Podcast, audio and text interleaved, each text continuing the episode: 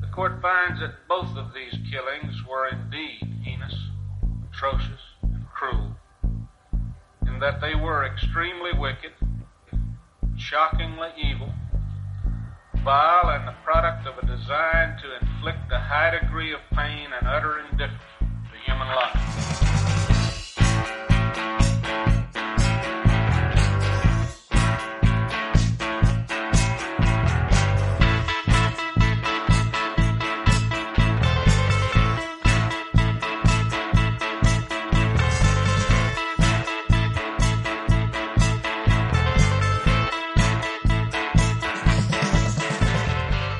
Hola a todos, buenos días, buenas tardes, buenas noches. Bienvenidos a una nueva entrega de nuestro podcast, Extremadamente Crueles, un podcast en el que hablaremos de crímenes, asesinos en serie y todo lo que se nos ocurra sobre la marcha. Empezamos.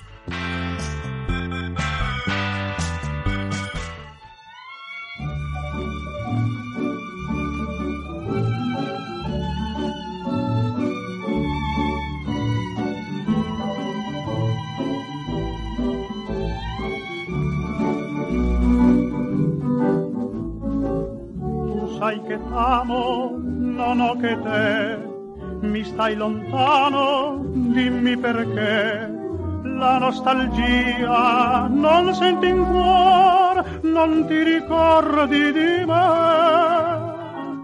Questa mia vita non può durar, tu sei fuggita, devi tornare, questo mio cuore ti vuole ancora.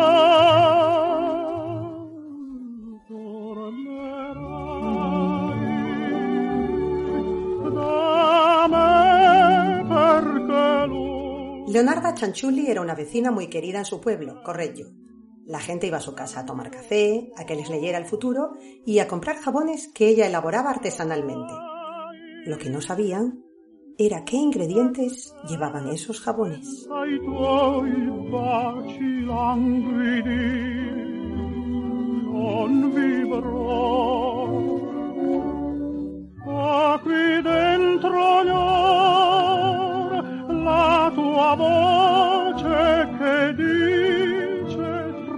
Tremando amor tornerò perché tu il mio cuore Hola Gema, ¿qué tal? Buenas tardes, ¿cómo estás? Buenas, ¿qué tal?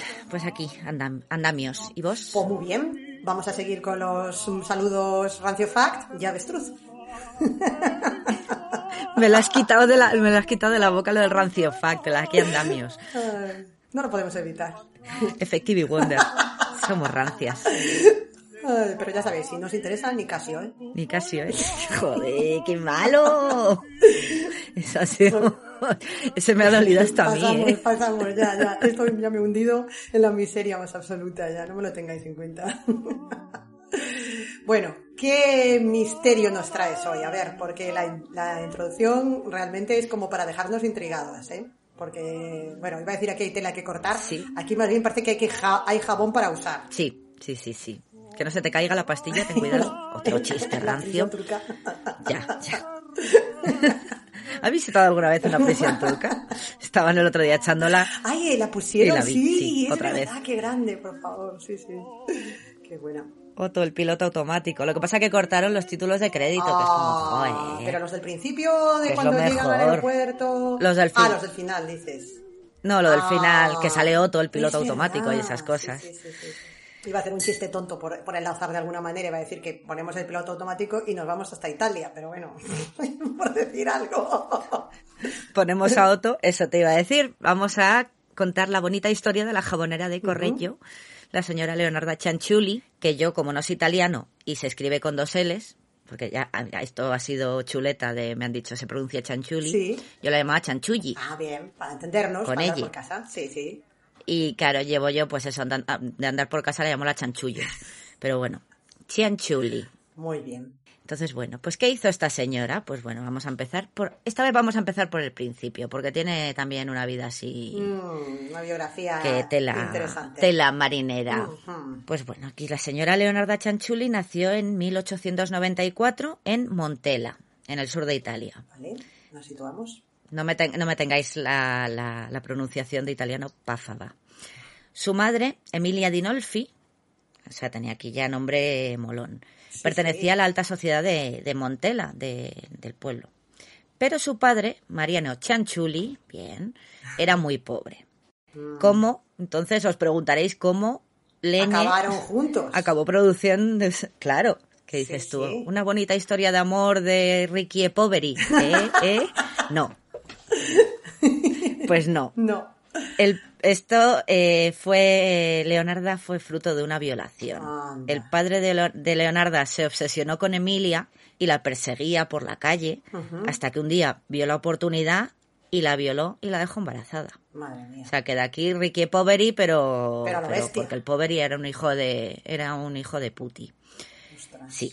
La familia de ella, pues por el que dirán, que pues estamos en 1894, pues ¿qué hace? La obliga a casarse con Chanchuli.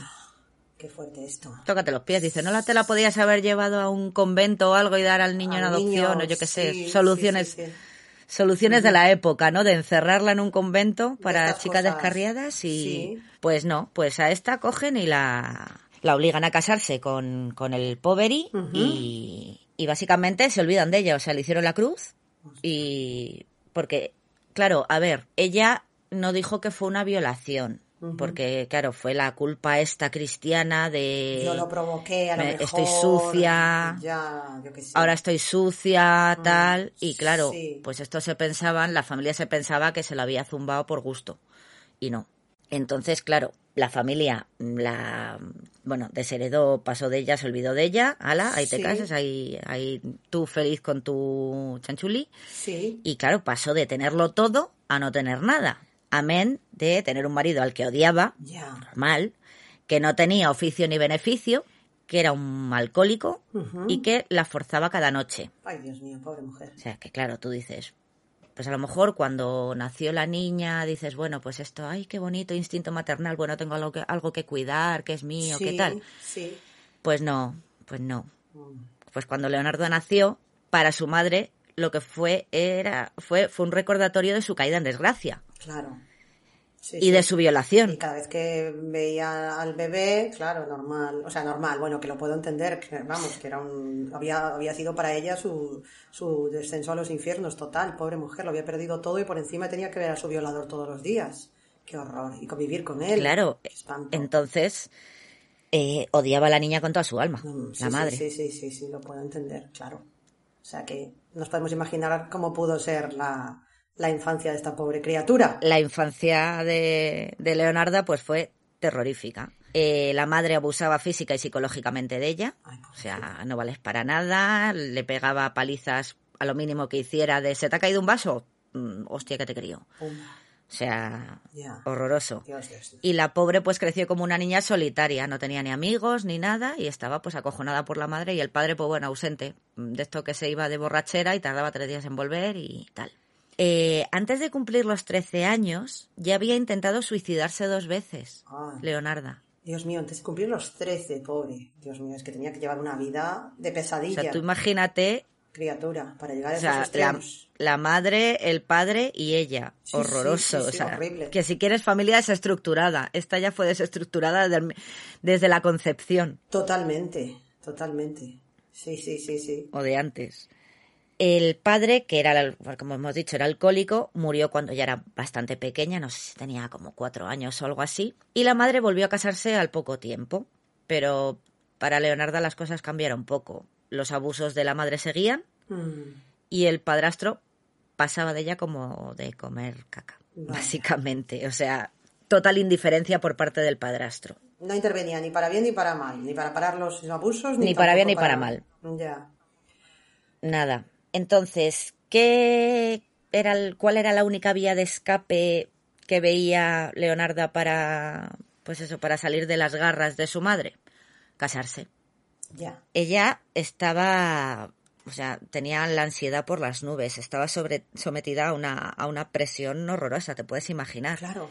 Encima ahora, ya que estaba, cuando estaba en edad ya casadera, pues ponle que tuviera 16 años, 17, 18 ya, eh, pues la presión debía ser mucho mayor porque su madre y su padrastro, como Leonarda al fin y al cabo pertenecía a una buena familia, ¿no? Era, era heredera de los Dinolfi al fin y al cabo. Sí, sí, sí, sí. Y no estaba mancillada como su madre, ¿no? Entre comillas. Sí. Ella estaba limpia. Lo que le estaban haciendo era buscarle un pretendiente rico para, como quien dice, ver- venderla al mejor postor y así también vivían ellos del yerno. Mira, ya Que claro. quieras que no. Sí, sí, sí, colocaban a la niña y se aseguraban el futuro, dos pájaros de un tiro, claro. Mm. O sea, aquí ya todo calculado. Sí. Pero Leonarda, sin que su madre lo supiera, cuando cumplió 23 años, que ya me parece una edad bastante avanzada para la época, Totalmente de acuerdo. ella también ella también iba buscando marido ya por su parte aparte de los pretendientes que le buscara la madre ella también que o sea ella quería salir de casa pero claro mm, si te casas con uno que te busca tu madre pues al final te tienes que llevar a la madre y al padrastro detrás Claro. mientras que si te casas con uno que te buscas tú Ya. anchas Castilla. Sí, sí, ahí- anchas Italia y sales corriendo Claro. entonces, cuando cumplió 23 años, ella ya llevaba tiempo buscando un marido y en 1917 ya se había decidido por un hombre. Eh, se llamaba Rafaele Pansardi, era varios años mayor que ella y bueno, era un hombre que tenía un trabajo estable. No es que ganase una millonada, pero bueno, un trabajo estable y ella lo que necesitaba básicamente era estabilidad. Sí. O sea, la disposición nerviosa que había desarrollado tras todos esos años de abuso, o sea, tener un marido, tener una casita y tener un sueldo fijo, a poco que sea, a ella le vendría de perlas. Claro, claro, claro. ¿En qué trabajaba el marido? ¿Se sabe? Era, mm, ay, era como bedel en, un, en una iglesia o algo así, me parece. Ah. Es que luego cambió de, o no sé si era este o era uno de los que tuvo después, es que cambió de trabajo varias veces, Ah, ya, vale, ya vale. veremos. Pero me parece que era como bedel en una iglesia o algo así, Vale. el primero. Si me equivoco, lo siento, ¿eh? es que esto es un poco de memoria. Sí, sí, no, no, era curiosidad simplemente. Pero bueno, el caso es que por lo menos parecía alguien que estaba más o menos encarrilado y, y que ella le... Sí, era, Sí. era un señor normal, Sí, sí. con su trabajillo, Claro. se ganaba sus perrillas y bueno, pues, pues le dio una casa y un y, y le- y la quería, o sea, Que en principio todo pintaba bien. Sí, sí, sí. entonces Leonardo y Rafael se casaron en una pequeña ceremonia en la que a la que solo asistió la familia de él y dos o tres amigos ahí en, en Montela. Cuando Leonarda volvió a casa de la madre a recoger las pocas pertenencias que tenía, Emilia no le pegó ni nada, pero le dedicó Mm, las palabras más frías y odiosas que se le pudieron ocurrir. sí, Bueno, le debió soltar por la boca vamos. Sapos y Unas perlas, sí, finas. y lo más importante de todo es que maldijo su matrimonio. Tú dices, pues vale, pues la maldición perseguiría a Leonardo durante el resto de su vida, porque, a ver, ella siempre había creído en lo sobrenatural, en la magia, en el tarot, en los adivinos. Sí. Era algo muy normal en las jóvenes de la época. También date cuenta que estamos a principios de siglo, eh, que es el auge del espiritismo. Totalmente. Sí, sí, sí, sí. Una época muy propicia para todo eso, claro. Sí, sí. Claro, y en Italia, siendo tan católicos, pues igual que aquí, en Sí, España, sí, eh, pues tiran mucho la tradición y pues al final, pues todas las jóvenes, bueno, y, bueno jóvenes y, y- y viejos de la época, pues creían en esas Estaba cosas. muy, arra final, estaban muy arraigadas. una cosa por Sí, muy arraigado, claro. Claro. Sí, sí, sí. Ya fuesen creencias religiosas o, o un poco más, sí, sí, sí, sí, totalmente. ocultistas, rollo tarot, magia, adivinación, te leo la mano. Pero Sí. bueno, la gente realmente creía. Entonces, para Leonarda esa maldición era real. Ya. O sea, se acojonó. Totalmente. Se quedó, vamos, claro, no me extraña. Creía realmente que las palabras de su madre tenían poder y no podía dejar de pensar en ellas. Tampoco ayudaba que, bueno, que los primeros años de su matrimonio, que supuestamente deben ser los más felices, ¿no? Hay la nube rosa y tal, Mm. estuviesen plagados de infortunios. La pobre es que tuvo mala suerte. Primero, tenemos la ansiedad. Ya. Pensaba que era una esposa horrorosa, pensaba que era una esposa horrible. Rafael, el pobre hombre, era un hombre comprensivo que no entendía por qué su mujer lloraba cuando se le quemaba la comida, Mm. cuando a lo mejor la colada se le había quedado alguna mancha. Ya. Es que cada pequeño error mm, venía con una crisis mental brutal. La que por una tontería mujer la estaba- Leonarda montaba un cirio Estaba muy tocada psicológicamente. Sí, sí, sí, sí. Claro. Entonces ya llegó un punto que la desesperación hizo que Leonarda buscase, claro, pues de aquella los gitanos pues eran de estos nómadas que mm, pues te llegaban a lo mejor con las ferias o con cosas de estas, ¿no? Y llegaba el carromato de gitanos y tenías al adivino Sí, sí. de turno. Pues Leonarda buscó a los gitanos que te leían el futuro, ¿no? O la, o la buena suerte, la fortuna, como lo quieras llamar Sí. siempre le habían dado mucho miedo, porque la madre le había metido también mucho miedo con eso, pero en una feria local encontró una pitonisa y, oye, le pidió que le leyera la mano. Antes de que empezara la sesión, antes de que le cogiera la mano la, la gitana, ya Leonarda le- lo primero que le preguntó es si se iba a morir. Directamente. Esta, estaba atacada de los nervios. La pitonisa ya le cogió las manos, le empezó a leer ahí las líneas de tal y le dijo que no, que viviría muchos años. Dices, Bueno, bien, bueno, vale, Bueno, bien. Sí, sí. Pero sería una vida, sería una vida llena de tristeza, ya que todos sus hijos morirían antes que ella. Como, vale, gracias, pitonisa. Madre mía, pues sí que empezamos bien. Te podías haber callado. Ya te digo, menudo tráiler O sea, de vida. Tienes la maldición de tu madre de tu matrimonio maldito. Total. Eh, la pitonisa de que todos tus hijos van a morir antes que tú. Y tú, que te lo crees todo a pies juntillas, Y ahora te más viene la esta ansiedad que traías ya de casa. de años y años de soportar a los malos tratos de tu madre, Ujú. cóctel explosivo. Total. Y ahora por encima viene esta mujer y te suelta esta bomba, pues ¿cómo te quedas? Vamos. Menuda. Lo peor de todo es que la pitonisa parecía que empezaba a tener razón. La primera prueba llegó tres años después de la boda. Eh, habían estado intentando tener hijos desde el primer momento, bueno, pues como todo matrimonio de la época, pero no se quedó embarazada hasta tres años después de la boda. Ajá. La ansiedad, imagínate, se le disparó, Ya. porque tenía que proteger al bebé de la maldición. Como fuera. Sí, sí. Y a los tres meses de embarazo sufrió un aborto espontáneo. Toma. O sea que se empieza a cumplir aquí lo de la divina. Claro, echó la culpa del aborto a vivir cerca de su madre porque seguían viviendo en Montela, en la misma ciudad donde había nacido. Sí, sí, sí. Estaba la influencia maligna ahí de la madre. Claro, de la maldición de la madre ahí, de la señora Emilia. Mm. Así que en 1920 el matrimonio dejó Montela para no volver más. Yo aquí no quiero saber nada de mi madre. Echamos por patas, sí, que sí. a ver si a ver si va a ser porque esta bruja No vaya a ser. Me, me ha echado una maldición porque me ha maldicho. Eh, ¿Cómo se dice eso? Buena pregunta. El caso es que... Me ha echado una maldición, Sí, sí. dejémoslo ahí. Dijeron que no sea por no alejarnos de, de- de aquí. Así que se, se marcharon corriendo. Se marcharon de Montela y no volvieron más.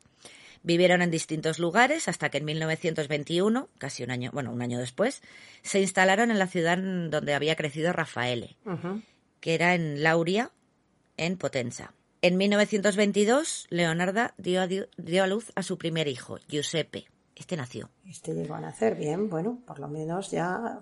Había logrado, había logrado alejarse de la maldición ya, ¿no? Porque este llegó a nacer Sí, y bueno, el dinero escaseaba, pero ella quería que a su hijo no le faltase de nada, le, bueno, le cuidaba mm, 24 horas al día. Era una madre estupenda. O sea, todo lo que ella no había tenido ya se lo estaba dando a Giuseppe, ya. A su primogénito. Sí, sí. Ella era una madre muy buena, tenían cerca a la familia de Rafaele que les ayudaba, pero la mala suerte volvió. Ay. Otro aborto. Oh. Y con cada aborto que iba siguiéndole, pues claro, Giuseppe, a ojos de su madre, cada vez, eh, con cada aborto era como más un milagrito, porque Sí, era el único que, que había había logrado nacer, había salido, había sobrevivido, seguía adelante, era un niño sano. Claro. Y a pesar de los abortos, pues Leonarda y Rafael tampoco es que dejaran de intentarlo. Las cosas como son de aquella, pues lo de siempre. No había tele, pues venga, vamos a tener niños. Finalmente Leonarda dio a luz a dos hijas sanas y a otro hijo bastante seguidos. Bueno. De nuevo parecía que había escapado a la maldición, pero mm, dos años después una de las niñas eh, empezó a tener como problemas de respiración y tal, y bueno, como que se les llenaban los pulmones de líquido o lo que fuera. Al final murió en brazos de la madre, seguida al poco tiempo del hermano pequeño. Bueno. Dios. Cada vez que pasaba esto, Rafael le decía que lo volvieran a intentar. A ver, tonto no era Rafael. Y, pero claro, ¿qué pasa? Volvía a quedarse embarazada y volvía a los nueve meses de terror por lo que pudiera pasar. Claro, la angustia de, de que no abortase durante la gestación y luego ya una vez que el niño eh, hubiese nacido, que saliese todo bien. Claro, Uf. es que es eso, es que tienes de la angustia ansiedad, en- ¿verdad? en ¿Te el embarazo. imaginas estar ahí con esa, con esa, esa angustia, ese agobio todo el tiempo de Dios mío, mm, podré llevar a término el embarazo, saldrá bien el niño, le pasará luego algo? Es que me, me puedo, me puedo imaginar la cabeza de esa mujer cómo tenía que estar. Pobrecita. Claro, y eso tampoco ayudaba a los embarazos. Claro, claro, exacto. Esa situación. Y a los niños, o sea, bueno, Una tensión. eh, una normal angustia. que, que es casi normal que abortase, al fin y al cabo. Claro, ¿no? Bueno, ya Leonarda no sufrió más abortos, pero los hijos enfermaban y morían antes de cumplir los tres, los, tres años. ¿Vale? Perdió a cinco niños y, claro, su salud mental, imagínate, se deterioró que- aún más. Como para no volverse loca, vamos. A ver, en resumen, ¿vale? Porque ya es que estos son muchos niños, muchos abortos y muchos niños muertos y muchos niños vivos. Sí. En general, en toda su vida, Leonarda pasó por 17 embarazos. 17. Tres de ellos acabaron en aborto 17, tres acabaron en aborto espontáneo y 10 hijos murieron antes de cumplir los 10 años.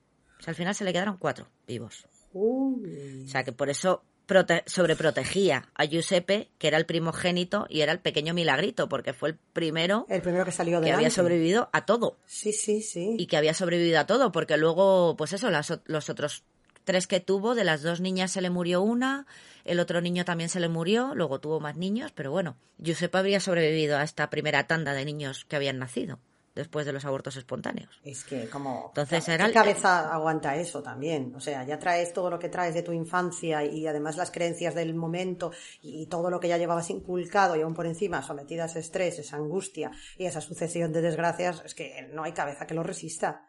Es es que ni aunque estuviera la, ni aunque fuera la mujer más sana psicológicamente del mundo, vamos, es que es, es una atrocidad Sí, sí. eso, ¿eh? Y por encima, claro. Entonces, claro, pues Giuseppe, el milagrito. Eh, Rafael, el pobre hombre, que también tenía que aguantar con todo esto, le buscó un trabajo en el pueblo para ver si así salía un poco de la burbuja esta de pena que tenía la mujer, porque a ver, que ella lo- er- era muy buena madre y pues a los hijos que le quedaban los cuidaba bien, Sí, pero claro, pues lo que decías, Arrastraba mm, este dolor. 17 embarazos, 10 niños muertos, etcétera, pues tienes que salir, tienes que airearte un poco, tienes que dejar de pensar en esto, porque al fin y al cabo si estás encerrada en casa cuidando a los niños, es, es, es peor, Ya me dirás tú. Sí, sí, sí, es peor, claro. Le encontró un puesto como limpiadora en el banco del pueblo, donde Leonarda tuvo que aprender a fabricar sus propios jabones, porque bueno, pues el dinero escaseaba, entonces en vez de comprarte el detergente, pues lo haces tú, que más, nos sale más barato. Sí, sí. Y la tarea parece que empezó a gustarle, hasta que se convirtió, vamos, se convirtió en una experta jabonera la señora. En el banco, ahí tuvo una idea un poco peregrina. Se le ocurrió la idea para pues conseguir un dinerito, un colchoncito extra, ¿no? Para darles lo mejor a los hijos que le quedaban, porque pues el dinero escaseaba, a pesar de que ella trabajase en el banco limpiando. Y Giuseppe, no me acuerdo, oye, Giuseppe, perdón, eh, Rafael, el marido, Sí. eh, trabajase en lo que estuviese trabajando, pues bueno. Eran cabo sueldos eran- modestos, me imagino, que claro, y había que estirar aquello. Claro. No daba. Entonces lo que hizo fue crear una cuenta falsa con el dinero que ella les daría el colchoncito este para sobrevivir, pero los directores del banco pues no opinaron lo mismo. Mm. ¿Qué le vamos a hacer? Así que Leonarda fue a parar a la cárcel en 1927, donde pasó 18 meses antes de que la devolvieran al cuidado del marido. Estamos hablando de 1927, con lo cual, Sí, sí, sí, tenía que estar bajo la supervisión de su señor esposo. Sí, sí, sí. claro, Rafael le ata en corto que mira a la Leonarda que nos desmadra aquí con lo los que, dineros. lo que hace. Por eso. Sí. Problema, que todo lo que había conseguido la familia en, en Lauria, en la ciudad donde estaban viviendo, Claro. se esfumó. Claro, por, por el- esto de que Sí. queda feo que tu nuera o tu cuñada pues haya pasado unos meses en la cárcel por haber robado, bueno, bueno robado no, pero bueno, por haber Sí, por una, por una, un banco. exacto, claro, eso como que le manchó el, el buen nombre de la familia y ya le quedó ahí. sí, sí, sí, no, no. Entonces, Mm. ahora fue la familia de Rafael en la que le dio la espalda y tuvieron que vol- vol- volver a mudarse. ya, ya. Bueno, pues Sí. estos seguían yendo hacia el sur Y Rafael encontró trabajo en la ciudad de Lacedonia. más al sur todavía. Ujú. Leonarda era ama de casa y madre a tiempo completo, cualquiera le buscaba un trabajo otra vez. Ya te digo. No vaya a ser.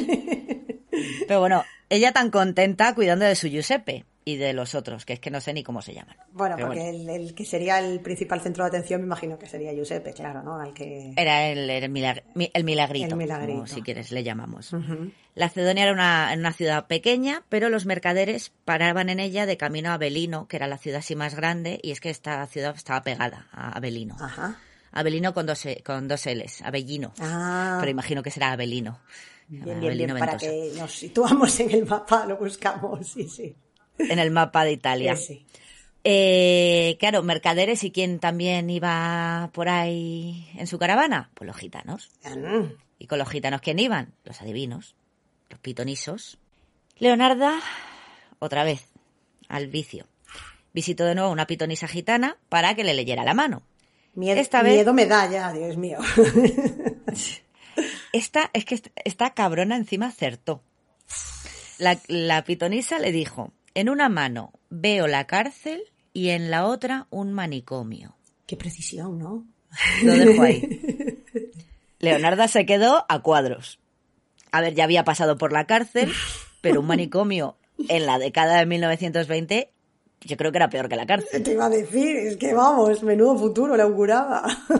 Eh, Entre ma- tu matrimonio está maldito. Te, te va- se te van a morir todos los hijos antes que tú, antes que, antes que tú. Y ahora, en una mano te veo la cárcel y en otra el manicomio, Es para salir y tirarse por el primer puente para que te encierren ya directamente. También. para tirarse delante del carromato a los gitanos a ver si la atropellan, porque vamos. Pues sí que estaba fina la, la divina, ¿eh? Mm. Es que, de verdad, a partir de ese momento, Leonarda ya empezó a visitar con asiduidad a las pitonisas y a los charlatanes que pasaban por la Cedonia. O sea, Vamos. carromato que veía, ahí voy a que me lean el futuro a ver qué pasa. Vamos, que, que es hoy en día esta Ya y la veo punto. por las noches en, la, en las líneas estas del tarot, llamando aquí con En la línea de, de- a Esperanza Gracia, Tal totalmente. cual. Estaba enganchada. Digo a Esperanza Gracia porque es la buena. Eh, No vamos a hablar de... Sí, sí. Es la bruja buena. Entonces, claro, pues lo que dice, ya estaba enganchada, entonces ya las Esperanza Gracia gitanas ya la conocían. Incluso, a cambio de más dinero, pues le contaban los secretos de su oficio.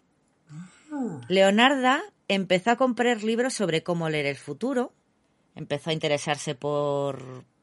¿Cómo se llama? O sea, con cartas es la cartomancia, pero cuando te leen la mano... Ah, la Quiro... No. Ay, sé. no me acuerdo yo ahora tampoco cómo se llama. Es que sé, sé que es en inglés es palmistry, pero Sí, no sé. sí, bueno, sí, que te lean la mano. Las lecturas, Que te, sí, me- la te lectura lean las, li- li- las líneas de lectura las líneas de la. Vale. Y bueno, a pesar de que, de que aprendió a leer el futuro para otros, ella lo que quería era encontrar una salida para vencer a la maldición. Vale, perdón, lo acabo de buscar porque si no, no estaba tranquila. Quiromancia, efectivamente, sí. Quiromancia, vale, Sí. gracias. Nada, por favor. Servicio gratuito a nuestros oyentes. en dos idiomas Sí, lo porque tenemos. estábamos ya aquí con la... Perdona, Así que-. Sí, dime, dime. Entonces, se hizo una experta también, ¿no? Eh, A su manera, se fue iniciando en los secretos de la quiromancia y, y iba aprendiendo de lo que le contaban estas Sí, mujeres. pero, pero eso ¿de qué te sirve? O sea, muy bien, yo veo el futuro, veo, te veo un manicomio, te veo un novio, te veo lo que quieras, pero mm, yo lo que quiero es quitarme la maldición de encima. Ya, para eso tendría que aprender a hacerse una limpieza, ¿no? O lo que sea esto que hagan, no sé. Efectivamente, claro. Es que ahí está la gracia, que Ah. está muy bien ver el futuro, pero si el futuro es todo negro, porque por la maldición de tu madre se te van a morir todos los hijos y vas a acabar en la cárcel y luego en un manicomio, Pues como que el futuro tan oscuro. aquí lo que hay que hacer es otra cosa. Claro. ujú. 1930. Se suma otro golpe más a su mala suerte. Te digo, es que es para creerse, es que es para creerse a la madre. Eh, ya ves. Pero bueno, no solo a ella, sino a, a- sino a todo el pueblo. El 23 de julio, un enorme terremoto en la Cedonia destrozó la, la ciudad Y literalmente se tragó la casa de Leonardo y Rafael. O sea, de esto que se abre la tierra hizo la casa. Ostras, esto ya es, vamos, maldición bíblica parece, ¿eh? Sí, sí. Y Leonardo pensaba que era su culpa, que ella había traído la mala suerte al pueblo. Eso sí, padiva ella. Sí, sí. He sido yo. He sido es yo. culpa mía, el terremoto es culpa mía. A ver, Leonarda, ya, no te Eh, pases. ya, un poquito de... Sí, sí, sí. O sea, que murieron más de 1.400 personas en el terremoto de Irpina. Este- La mayoría fue en Avelino, en la ciudad grande. Sí, ¿este en qué año había sido, perdona, en el terremoto este? 1930. Vale, vale, El 23 de julio de 1930. vale. Y eso, más de 1.400 personas muertas, destrozos, pues te digo, es que se abrió la tierra y se tragó casas. O sea, Vale. la ciudad Sí, sí, sí. Destrozada, no solamente Lacedonia, que era donde vivía ella, Avelino, que era la ciudad grande, bueno, ciudad grande, más grande que estaba al lado. Sí, Y claro, ellos habían perdido su casa, su, su modo de ganarse la vida y todas sus posesiones. Es que, te digo, fue literal. Se tragó la, la tierra, se tragó la casa. tremendo, tremendo terremoto, sí, sí. Uf, ¿Qué opción quedaba? Pues no había otra opción más que volver a empezar en una nueva ciudad. claro. Qué remedio, ¿no? De cero. Sí, sí, con lo opuesto. Además de cero. Sí. Le quedaban cuatro hijos vivos. eh, Giuseppe, dos hijas más y un hijo pequeño. Lo- eran los únicos que habían sobrevivido a la enfermedad, al terremoto y a los largos y duros viajes a lo largo y ancho de Italia, hasta que Leonardo y Rafaele se establecieron en una ciudad mm, pequeñita, tranquila, que era, se llamaba Correggio. Se llama Correggio. Sí. Sigue, ahí la ciudad, no se la traga un terremoto Esta no. por culpa de Leonarda. Los vecinos sabían que eran refugiados del, del terremoto que había azotado la zona que estaba cerca de Nápoles, la zona esta de Avelino, Sí. y fueron muy caritativos con la familia desde que llegaron. Rafael encontró trabajo rápido y pues la familia alquiló una casa que tenía adosada una pequeña tiendecita que estaba cerrada, pero bueno, ya era eso, la casita y la tiendecita adosada que en un primer momento pues la tienda la dejaron cerrada y ellos pues se fueron ahí a vivir y, y ya está. En Correggio ya por primera vez la familia era solvente económicamente. O sea, el trabajo de, de Rafael estaba mejor pagado, tenían ya sus ahorritos, tenían una casa. Leonarda pensó que quizá la maldición acabó a lo grande con el terremoto de Lacedonia. Que pues, de esta ya fue Es como, todo. mira, ya- sí, sí. ya, ya es que ya más no puede haber. Entonces, pues oye, igual ya, quizá ya es, quizá ya soy libre, ya estoy libre de maldición, ¿no? Se quedó mucho más tranquila. Bueno, empezó a escribir poesía, aquí Leonarda. Anda, mira tú. Invitaba a las mujeres de la ciudad a su casa, porque antes pues tampoco se relacionaba mucho con los vecinos, pero ahora ya ella estaba más tranquila con su poesía. Invitaba a las mujeres a su casa a merendar mientras les leía sus poemas. Y oye, pues debía escribir buena poesía, debía ser buena, porque pues luego las señoras o no tenían nada mejor que hacer, que les gustaba, oye, eso de ir allí Tenían éxito las a, a tomar el, el café con pastitas y sí, sí, oye, como un club de lectura, pues el club de lectura de poemas de Leonarda Cianciulli. En Correggio, por primera vez en su vida, había encontrado el cariño y el respeto. Mira, O sea, tú imagínate para ella, ya te digo lo que suponía eso. Eso era Ujú. 40 años después, casi con 40 años, por fin. ¿Verdad? Un poco de A ver, que, tranquilidad. de- que de Rafael la, que Rafael la quería y la cuidaba, pero bueno, que esto ya es también en la sociedad, ¿no? ya tenía vecinos, sí, sí, sí, que, que, Claro, que era- ya tenía amigos, como quien dice, porque es que no había tenido amigos ni de pequeña. Claro. Así que un día pues se puso a limpiar el local de la tienda, que esta que tenían adosada, y se le ocurrió abrir un negocio. ¿Y qué hago? Pues oye, pues como aprendí a hacer jabones en aquel banco de cuyo nombre no quiero acordarme porque pasó lo que pasó, pues oye, y si abro una jabonería, Me monto aquí. que, se me da bien hacer jabones, pues ya está. Compré otro, se lo dijo a Yus, ay, ay, Giuseppe, qué manía ahora le dijo a Rafael, al marido. Eh, oye, me da dinero para comprar los ingredientes y bueno, pues compró todos los productos químicos y perfumes que necesitaba y empezó a vender sus jabones artesanales. La tienda fue un exitazo, Mira tú. tanto en el pueblo como que le llegaban pedidos desde todas las partes del país. O sea, aquí Amazon. ya te digo. Leonarda vendiendo online. Y a pesar del trabajo, porque claro, los jabones los hacía ella. O sea, sí, tenía las hijas que de vez en cuando, pues a lo mejor atendían, pero los jabones los hacía ella, la señora Manubrio. Ujú. A pesar del trabajo, ella tenía todavía tiempo para socializar con las mujeres del pueblo. Ella las invitaba a la tienda a tomar café y pastas, mientras que, pues es una de las hijas atendía a los numerosos clientes. Te digo, la tienda debía estar vendiendo jabones todo el santo día. Ya, ya, ya. Iba el vamos, negocio. los jabones de Leonarda eran famosos ahí en Correggio y en parte de en toda Italia. y eso era, pues, bueno, pues invitaba a café y pastas y a poemas. Tú imagínate cuando les dijo a las señoras del pueblo que ella era medio pitonisa, que sabía leer el futuro. Es que era una mujer del Renacimiento, era multidisciplinar aquí, Leonarda. Lo sabía, sí, sí, sí. Para todo te valía.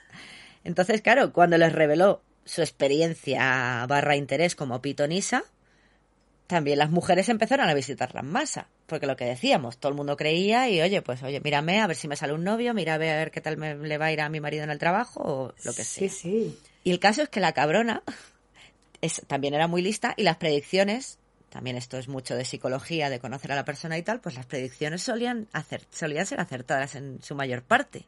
Mírala ella. eh. Así Sí, que sí. incluso las clases más altas de la ciudad la visitaban para que les leyera el futuro. O sea, es que ya había pasado de, de ser una refugiada del terremoto este de Avelino a codearse con, con la creme de la creme de, de Corrello porque te venían a que les leyeses la mano. Porque estaba que lo petaba la tía. Sí, sí, sí. Vamos. Sí, sí, estaba Leonarda que no cabía, que no cabía en sí de gozo. Cuando las caravanas de gitanos pasaban por la ciudad, Leonarda los visitaba, intercambiaban opiniones, consejos, todo esto previo pago, evidentemente.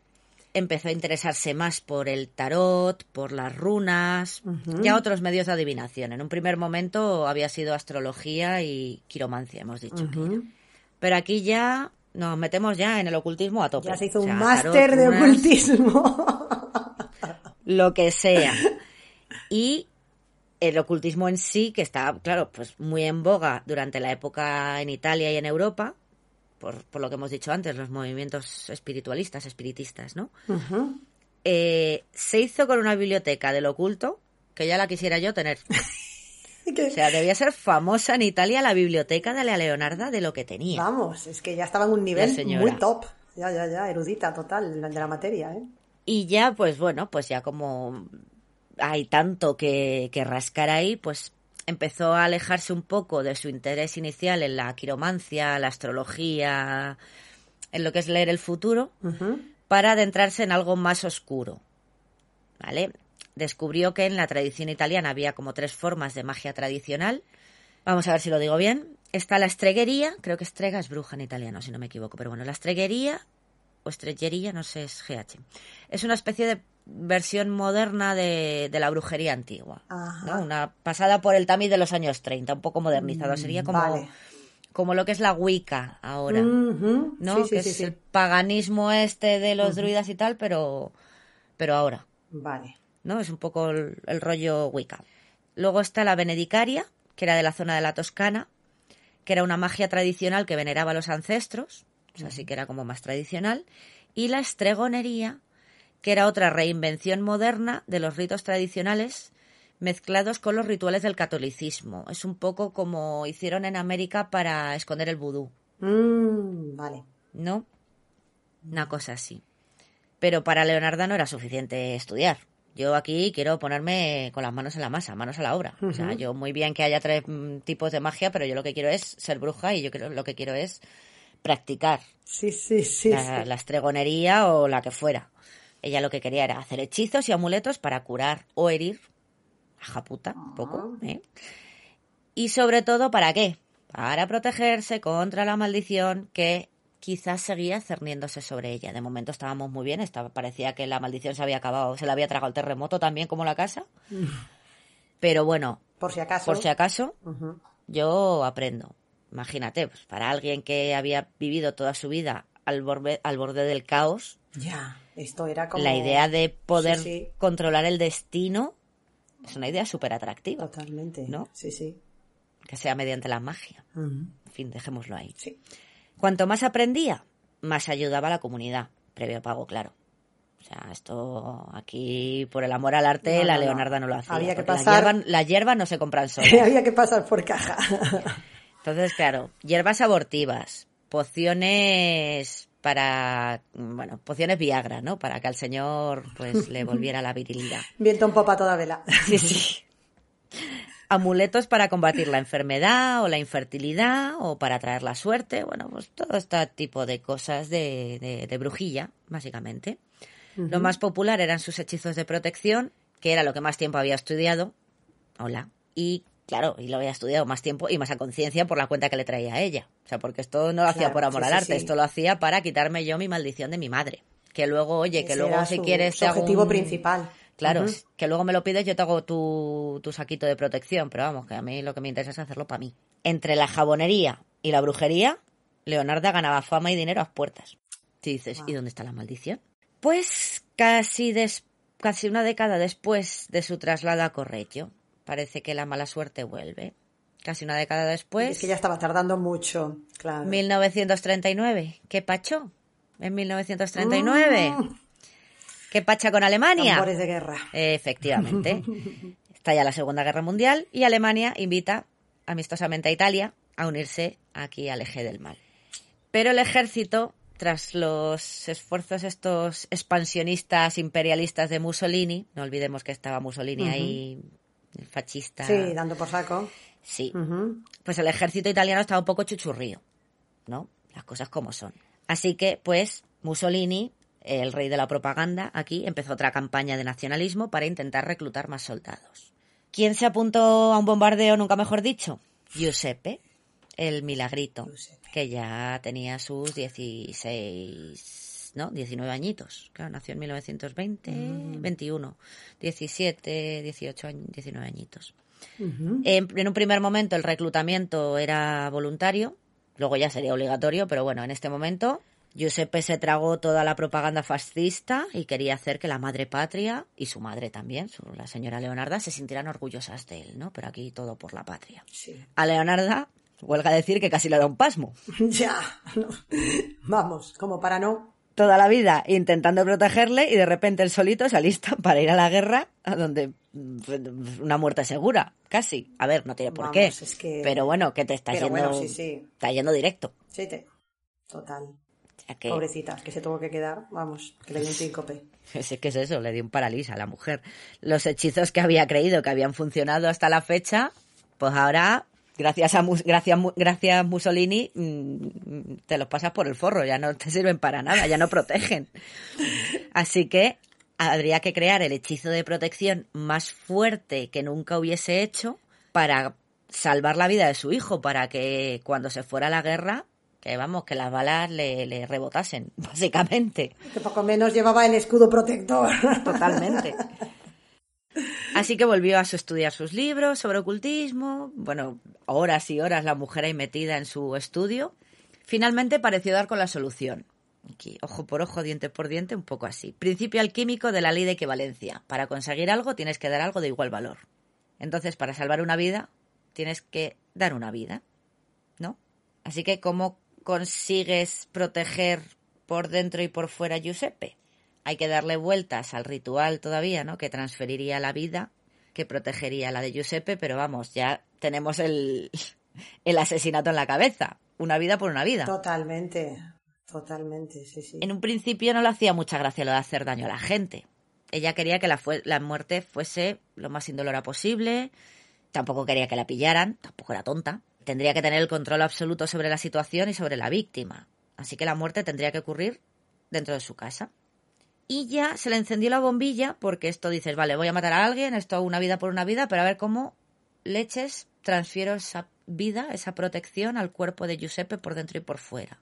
Por fuera para que le reboten las balas y por dentro para que no se me pille una diarrea ahí en África y, y se me muera deshidratado, ¿no? Por ejemplo.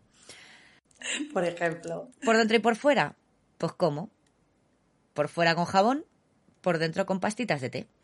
Tenía todo el, todo el sentido. En su mente tenía todo el sentido del En su, mundo. ca- en su cabeza tenía toda la lógica, sí, sí, pero es que me estoy imaginando ya el, el procedimiento y vamos. O sea, toda su vida había estado aprendiendo cosas que le llegaría, que, que la iban a llevar al, a su destino final, que era salvarle la vida al hijísimo.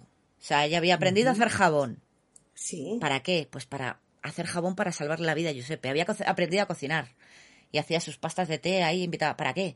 Todo esto al final es para salvarle la vida a Giuseppe, ¿no? La brujería, ¿por qué empezaste a estudiarla? Para salvarle la vida a Giuseppe. O sea, tú imagínate ya el cacao mental que tenía. Bueno, pues la señora se puso sí, manos a la obra. ella- Sí, sí, tenía todo el sentido del mundo y era su destino, estaba, estaba escrito que tenía que ser O sea, así. que aquí Claro. Leonarda luego mucho tenía reparos de, ay, es que quitar una vida, pero oye, todo sea por mi niño. Ay, Dios. ¿Que hay que matar a alguien? Bueno, pero mi Giuseppe va, a va a volver bien de la guerra. Como, ja puta, te estás matando Ya, a alguien. sí, O sea, efectivamente. Que, que- Así que tenemos a la pobre Faustina Setti, que era una solterona de 43 años de Correggio. Y claro, 43 años solterona, pues la pobre sufría mucho y era objeto de burla. Ay, pobrecita. Como muchas otras mujeres de la ciudad, consultaba a Leonarda, sobre todo sobre el amor, a ver si voy a encontrar novio de una vez, a ver si me caso. Mm, A ver, estamos hablando de los años 39, 40, 43 Claro. años solterona, pues eso, ya te era... quedas para vestir sí, santos. sí, terrible, claro. Eh, entonces, bueno, pues en la mente retorcida de Leonarda, el destino de Faustina tenía un propósito mucho mayor que el de casarse. ¿Qué es casarse comparado con salvar la vida de mi hijo? ¿Dónde va a parar? Ya, ya. Salvaría una vida dando la suya propia. ¿Eh? Qué bonito y qué épico queda, pero hija de puta, te vas a cargar a la pobre Faustina.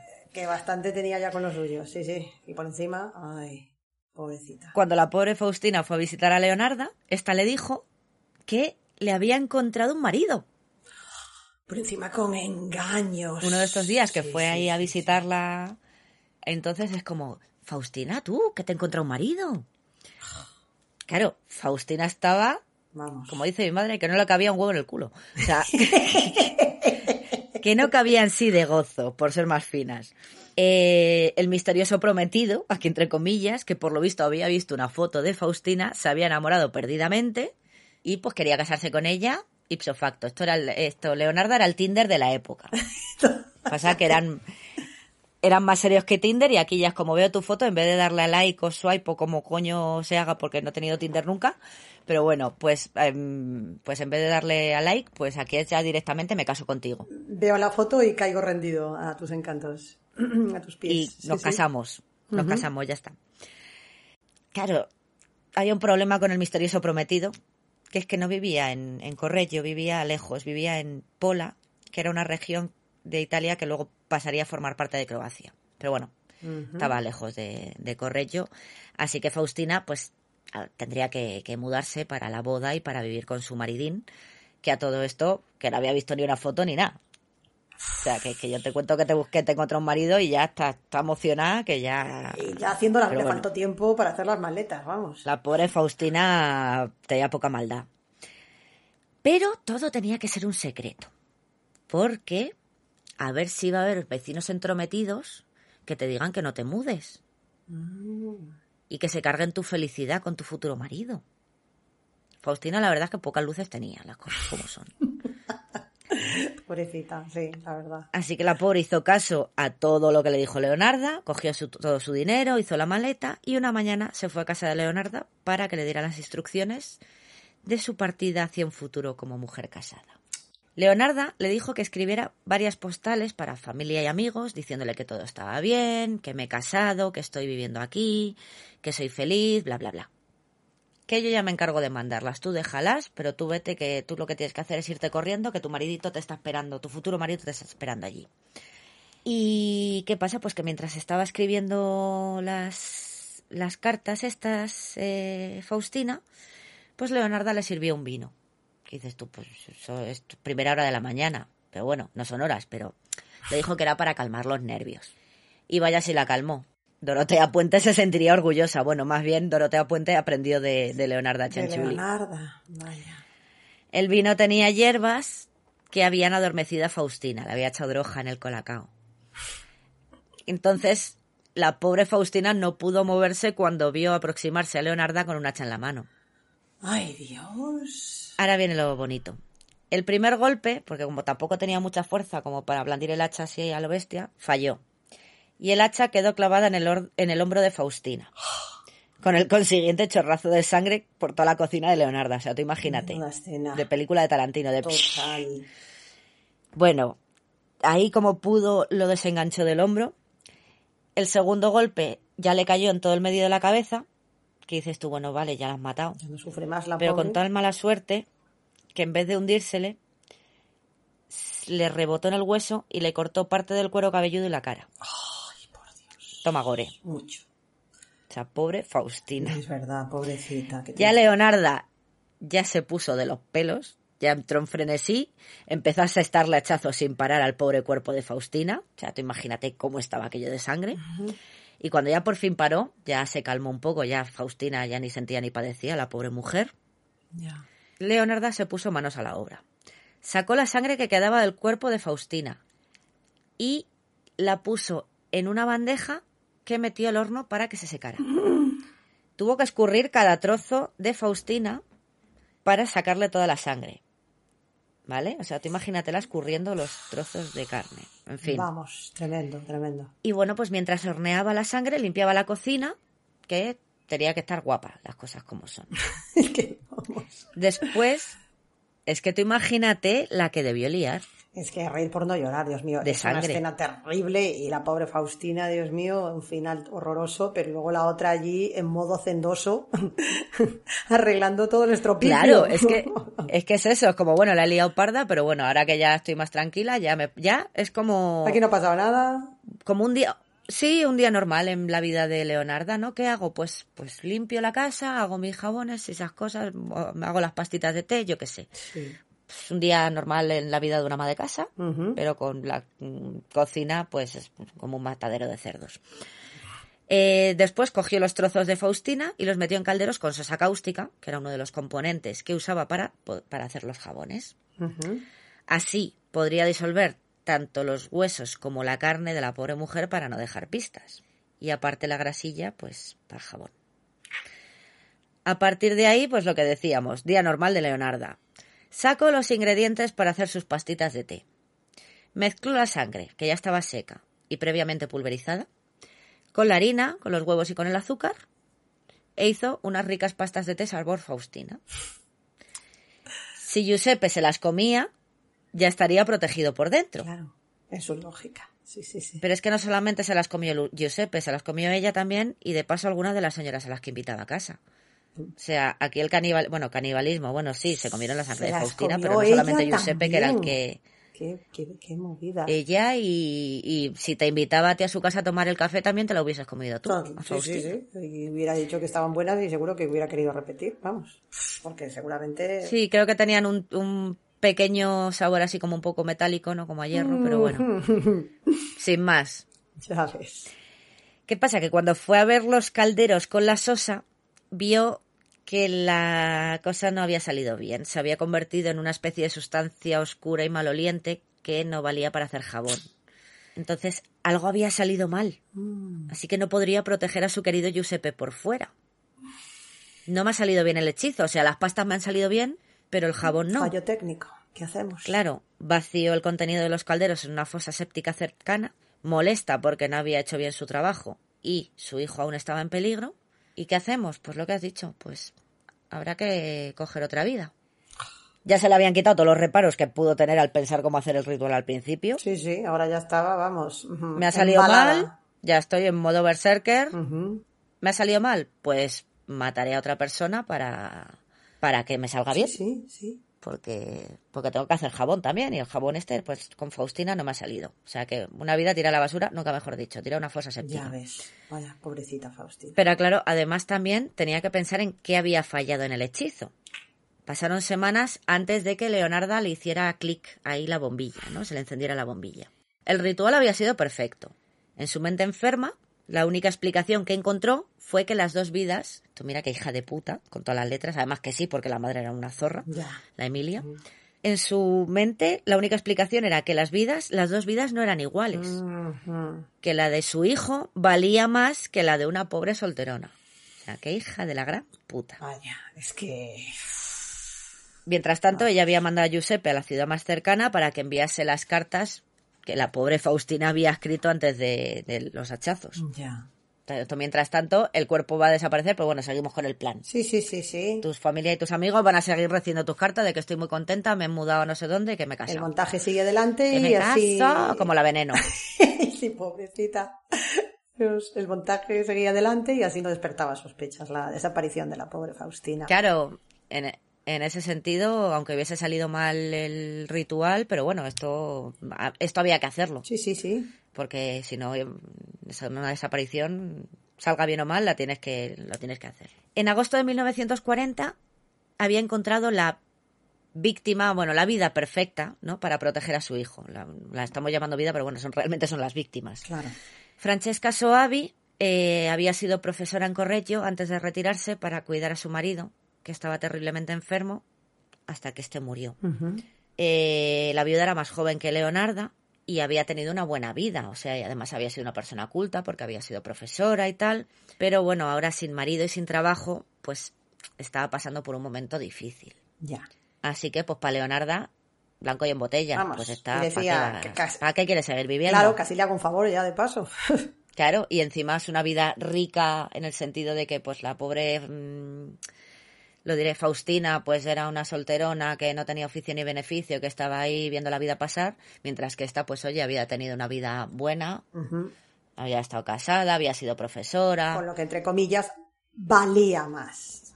Claro, a ojos de Leonarda era una vida como mejor, Sí, sí, sí, sí. ¿no? Más igual a la maravillosa vida de Giuseppe. Dios mío. Qué mente trastornada. Total, que cuando fue a ver a. Claro, cuando fue a ver a Leonarda, siguió el mismo patrón que con Faustina. En este caso, le dijo que le había encontrado un trabajo en una escuela para señoritas así como de élite, ¿no? una, escuela así como muy lujosa, en Piacenza. Igual que Faustina, para no gafar el matrimonio, en este caso para no gafar el puesto de trabajo, mantuvo el secreto, eh, escribió cartas a familiares para después enviarlas, familiares y amigos, y bueno, pues luego las enviaría a Leonarda y se presentó a primera hora de la mañana en casa de la jabonera con sus pocos ahorros y su equipaje. ¿Y qué hizo Leonarda? Le sirvió un vino para calmarle los nervios. Esta vez ya no erró el golpe. Y aquí ya lo había planeado mejor, porque eso de tirarte luego limpiando sangre tres horas como que no le moló. Aquí ya había colocado recipientes para recoger la sangre y no dejar la cocina hecha un exceomo. Francesca, pues, sufrió el mismo trato que Faustina. Su sangre al horno para secar para pastas de té y el cuerpo troceado y en sosa cáustica para jabón. ¿Qué pasa? Que, oh sorpresa, otra vez la mezcla para el jabón salió mal. Ay, Dios. Oye, una, una pregunta, una cosa. La muerte fue por hachazo igual también que la de Faustina. Hachazo. Sí, pero esta vez Sí, lo que pasa que esta vez no... No hubo error. Esta vez ya le dio bien en la cabeza, ya no se le quedó inclusta en el hombro, luego no le rebanó nada. media tapa de los sesos y luego ya tuvo que... Aquí ya el primer golpe ya fue definitivo y luego la troceó, ya estaba muerta cuando la troceó. Aquí ya te digo, ya se lo había preparado. La primera había sido un poco modo amateur. Sí, un poco Aquí ya, chapuza, y te digo, había sí. puesto Ya tenía. había puesto barreños para no que la sangre no salpicase por ahí, sino que cayese directamente en los barreños y tal. O sea, ya aquí profesional la japuta la Leonarda. Pero como lo del jabón volvió a salir la sustancia esta viscosa, asquerosa, parduzca, maloliente, pues nada, habrá que sacrificar a otra vida. Ay, pero de verdad, ¿eh? Yo hasta que mi Giuseppe no esté bien protegido por dentro y por fuera, No. no paro. No paro. Bueno, sorpréndeme quién es ahora la- el desafortunado barra A, porque ya estoy, vamos, temblando. Pues aquí ya Leonardo envalentonada, tercera víctima. Virginia, pobre señora, lo siento mucho, lo siento en el alma, pero es que me hace mucha gracia su apellido. Virginia Cachopo. Oh, Escrito Cachiopo, pero es que se pronuncia Cachiopo. La reina del Cachopo, pobrecita, pobre mujer.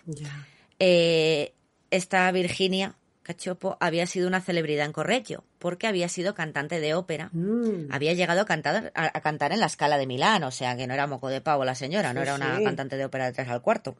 Pero ahora no se encontraba en su mejor momento económicamente hablando. Vale. Virginia era otra de las clientas habituales de Leonarda y en una de estas visitas de léeme la mano y me tomo un café con pastitas Mm, con algo, pastitas con cosas, pues selló su destino.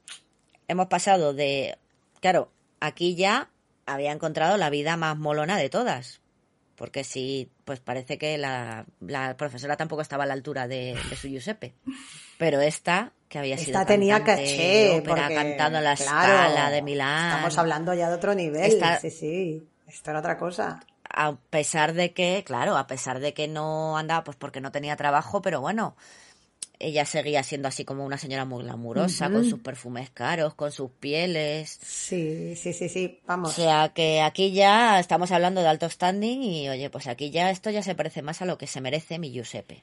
Pues aquí Leonarda le había encontrado ni marido ni trabajo en una escuela de señoritas. Aquí había sido trabajo como asistente personal de un misterioso empresario. Como, esto es como siempre. Luego las pobres, la verdad. Bueno, la del colegio vale, pero tanto la Virginia como la como la. Faustina no Pecaron de no sé, crédulas. no te- el- sí, el misterioso futuro marido, el misterioso empresario, pero bueno.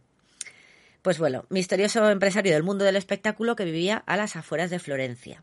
Era el tipo de trabajo con el que Virginia había soñado. Quizá le permitiría volver a cantar, a socializar con la gente aquí de la farándula, ¿no? Del mundillo del espectáculo. Claro, y ya se estaba haciendo ilusiones ella de volver a recuperar el esplendor perdido. Claro, entonces, y que para Leonardo, pues una vida como la de Virginia tenía que ser la definitiva. Está. Ya más alto no puedo picar. Sí, sí, sí. Así que esta tiene que ser la que tiene que tener el, el mismo valor que la de que la de mi hijo. Así que la pobre Virginia acabó una mañana en casa de Leonarda con sus ahorros, con unos bonos que tenía, con su equipaje, escribiendo cartas y bebiendo vino con droga para acabar hecha pastelitos y jabón.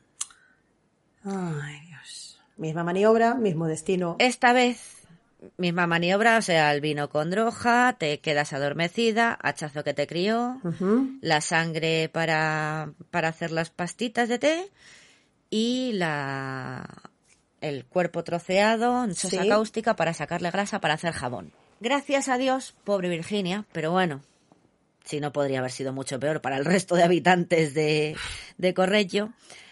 Esta vez el jabón salió bien. Bueno, dio con la fórmula, por fin. Y palabras de Leonarda. Es que te digo, era una hija de puta. O sea, la pobre sufrió mucho durante su infancia y Pero su era vida, mala. pues eso, con todos los ojos.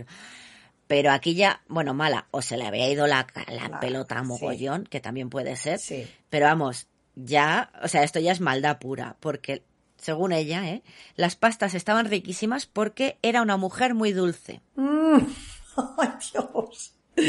Madre. O sea, estas pastas estaban mejor que las que sabían a, A a. Faustina o las que sabían a Francesca. Joder. Las pastas sabor Virginia eran las que estaban más ricas porque es que era una mujer muy dulce. Tenía un toque ¡Qué hija de la a la escala puta! de Milán. Sí, sí, sí. O sea, japuta la Leonarda. que Me digas hay que que no. ser mala y estar mal. Las dos cosas, sí, sí. Al jabón, ¿qué hizo? Le echó el perfume de Virginia, que era caro, con dos cojones o con dos ovarios. Y según ella, fue el mejor jabón que había hecho en la vida, que tenía un aroma así como a floral. y que dejaba la piel suave, suave. Su gran creación. Era una cabrona. Era una cabrona. O sea, pero bueno, oye, ya, por fin, ya no tengo que matar a nadie más. Por fin podría proteger a Giuseppe por fuera, que se bañase con el jabón de Virginia Cachopo. Oye, y a todo esto, Giuseppe todavía no lo habían llamado a filas, porque entre sucesión de víctima y víctima iba pasando el tiempo. Esto estaba planteado con la suficiente antelación, entiendo, ¿no? Para que le diese tiempo. Claro, aquí ya, en principio, ya les iban a llamar, porque, a ver, cuando, cuando Mussolini se metió en la guerra, como tenía el ejército chuchurrío, bueno, a ver, no se metió de primeras. Le dijo a, aquí a Adolf, le dijo, oye, tío, que mira, que espérate, que me forme un ejército un poco más... Ujú. Me reorganice Más yo chachi. aquí, me rearme. Claro, entonces déjame un tiempo prudencial para pues a todos estos chavales que se están alistando pues para darles un cierto entrenamiento militar. Claro. Un poquito de Tampoco instrucción. mandarlos al matadero así de primeras como en la Primera Guerra Mundial, ¿no? Que según iba para el frente a morir. Entonces, bueno, ahí en ese sentido Mussolini bien, en el resto no, pero bueno, las cosas Sí, sí. al César lo que es del César. Intentó por lo menos que fueran con un... Y en ese sí. sentido, pues bueno, Mm. que fueran con un mínimo de instrucción militar, aunque luego, pues bueno, cayeran o no. Entonces, por eso, este se había listado, pero bueno, él seguía en casa. Ya Con lo cuando le llamaran a filas, claro, ya cada vez estaba más cerca, entonces ya Leonarda ya tenía que darse prisa porque el tiempo apremia. Mamá y- tenía que encontrar la fórmula, porque si no aquello iba a ser... Claro, en cualquier momento me lo llaman a filas y no... no Y- se está me- sin no me está proteger. porque no me está saliendo el jabón. y, y sí. Pero claro, aquí ya ya se había comido las pastas Virginia Cachopo, ya se había bañado el jabón con el jabón Virginia Cachopo, Giuseppe ya estaba a salvo. Ya por fin había conseguido realizar su hechizo de protección. Bien. Ya está. ¿Que te has cargado a tres personas por el, por el camino? Pues bueno, pues ¿qué le vamos a hacer? Es lo que tiene. El resto, el resto de pastas y de jabón que tú dices, bueno, las pastas las daba, no las vendía. Las pastas se las daba a quien fuese a su casa a tomar el café o el té o lo que fuera. Pero el jabón dices, ya lo que me faltaba es que lo metiera a la tienda. No, en ese sentido fue buena. Se lo regaló a distintos vecinos a los que eran así más amigos. Mm. Bueno, fue buena. Dentro de la hijoputez que ha hecho. Gentileza de la casa. O sea, todo esto dentro de... Claro, todo esto, esto en su cabeza, pensaba que si podía proteger a más gente, pues mira, mejor, ¿no? Porque al final era un jabón Encima, protector. sí, sí, encontraba su justificación, claro, claro. Claro, Sí, o sea, ese, ese jabón tenía un hechizo protector que, oye, pues por eso se lo doy a mis amigos, que... O sea, una vez que Giuseppe ya está a salvo, ya cuanto más gente pueda proteger, pues oye, pues mira, mejor. Mira qué buena soy. Fantástica. Como mm, eres un poco zorra, pero bueno, vale. En fin. ¿Qué pasa? Que la cuñada de Virginia no se creyó la historia que contaba las cartas. Mm. Aquí sospechaba que, que había algo raro y empezó a indagar por su cuenta. Y un vecino le dijo que la última vez que había visto a Virginia había sido entrando en casa de Leonarda y que no la vio salir. Que no vio ningún taxi ni vio nada. Pero dice, bueno, he podido ir a casa de Leonarda, yo que sé, a coger cualquier cosa. Y luego me voy. Un amuleto de la suerte y luego se fue. Pero aquí no vio ningún taxi, no vio absolutamente nada. Virginia entró, pero no salió. Así que la cuñada la denunció a la policía. Pero claro, fueron a investigar y es que no encontraron nada en la casa. Que encontraron jabones y pastas de té. Ya me dirás tú. Con todos sus santos ovarios, Leonarda denunció a la cuñada por difamación. Contraataque. Tus huevos. Padi- Padiva Sí, sí, sí. Padiva operística la Leonarda. Vamos. Y claro, las únicas pruebas con las que contaba la policía eran las postales. Ya que había postales de las tres que habían desaparecido misteriosamente, la policía ahí ya empezó a investigar. No se la- o sea, las liebres saltó con la, con la Virginia Cachopo por, por la cuñada, pero claro, luego empezaron a decir, oye, pues mira, pues es que Francesca Soavi también ha desaparecido y también ha enviado cartas. Oye, pues mira, que es que Faustina... Que le pasó pues tres cuartos de lo mismo. que no la vemos. Entonces ya empezaron a investigar y claro, ¿quién había enviado esas postales? Porque no había sido Leonarda, se lo había endilgado a Giuseppe, al hijo, que los mandaba, lo mandaba a ciudades cercanas a Correggio a enviar las cartas y las postales. También Giuseppe, otro que tal baila, no le preguntaba nada a la madre. Era un hijo muy Hijo, vete a obediente. mandarme estas cartas. Hola, Sí, sí, cumplía con lo que le mandaba. como chico, no sé, poco raro todo esto. Eh, bueno, en fin. Así que la policía pues arrestó a Giuseppe. Le hicieron indagaciones ahí en las oficinas postales. Bueno, pues dieron con un sospechoso, casualmente se parecía mucho a Giuseppe, pues ala, pues Giuseppe. Pero no le sirvió de nada porque es que el pobre no tenía ni idea de qué había pasado con las tres mujeres. A mí que me registren. O sea, él era un mandado. Claro, es que, es que él no lo sabía realmente, él era un mandado. Él, la madre le decía, "Vit- vete hijo aquí al pueblo de al lado a echarla a, estas- a mandar estas Aquí a, cartas. aquí a correos. sí. Y él iba y lo hacía. Sí, sí, sí. Entonces, claro, en ese momento, es que tú imagínate, la policía ahí tuvo que, o sea, ese momento tuvo que ser flipante, ¿vale? Tienen arrestado a Giuseppe, le están interrogando, Giuseppe, que no sabe por dónde le viene el aire, que a mí que me preguntáis que, que no tengo ni idea de verdad, ¿Qué me que es que no puedo decir nada. Sí, sí. Llega Supermamá al rescate. Sorpréndeme, porque ¿qué hizo Porque, ya ahora? claro. Es que ya, vamos. Pues al ver que podían condenar a Giuseppe a su milagrito, la tía confesó todos sus crímenes. Cantó ahí. Todo sea por proteger a su hijo. Además, dio detalles escabrosos, o sea, con pelos y señales. La policía flipó al conocer todos los detalles, o sea, y luego la cabrona, ni remordimientos, ni vergüenza, ni nada por el nada estilo. nada. Ella en su cabeza todo tenía justificación, que era proteger a su hijo mayor. Y lo mismo que había matado a tres mujeres así alegremente para protegerle, pues lo mismo que, que voy y confieso porque, porque me la han arrestado. O sea, el centro de su vida giraba en torno a Giuseppe, Claro. al milagrito. Sí, sí. Así que, bueno, ¿qué pasa? 1940. Con el caos de la Segunda Guerra Mundial, esto se demoró y se demoró y a Leonarda no se la juzgó hasta 1946, seis años después de que confesara. Mm. Estuvo presa, evidentemente, no la, no la dejaron volver a hacer jabones, pero bueno, pero el juicio, Tardó. el juicio no se produjo Sí. hasta seis años después, en 1946. Ujú. Pero el juicio también debió ser de traca. Lo mismo, Leonarda contándolo todo con pelos y señales. Y bueno, un momento de trajeron a un experto que dijo que un cuerpo no se podía deshacer en sosa cáustica. Y ella cogió, ni corta ni perezosa, y dijo: Tráiganme un cuerpo de cualquier tipo o edad que se lo demuestro aquí mismo. Madre mía. O sea, Madre mía. es que te- sin palabras. O sea, tú imagínate el juez, los policías ahí recogiéndose la mandíbula en plan. Pero esta señora, está- o sea, seis sí. años después y sigue. Y sigue ahí, tío. Y sigue emperrada en lo mismo. sí. Vamos, está. El juicio pues duró tres días. Y, y, y bastante, y, muchos me parecen, Ya. porque vamos. Ya, ya, ya, con semejante bueno. locuacidad y disposición. Ah, Leonardo no escondía nada. Me las cargué y que no te crees que las deshice en cáustica. Tú tráeme un cuerpo, verás. Ahora te enseño. Verás lo que te hago. Como joder. Bueno, duró tres días el juicio y fue condenada. Agárrate a 30 años de cárcel seguidos de tres años en un hospital psiquiátrico. La. Justo lo que había dicho la pitonisa. Tal cual. En una mano veo psiquiátrico y en otra mano veo la cárcel. Tal cual. Mírala, ¿eh? Esa era buena. Esa era- Esa pitonisa era buena. Esa era Esperanza Gracia. Esa era Paloma Navarrete. Sí, sí. Bueno, pues nada, ya en la cárcel, a Leonarda ya le dio tiempo a escribir sus memorias. Ojo al dato. Le siguió con la, la venda literaria. Y en el libro pues también había incluido sus recetas. Ah, se hizo un Dorotea. Sí, sí, una- desde el momento de la violación de su madre. total. Sí, sí. Era la, era la precursora de Dorotea, era Dorotea 50 años antes de Dorotea. Digo, con sí, libro sí, y sí, todo. o sea, Dorotea no inventó nada.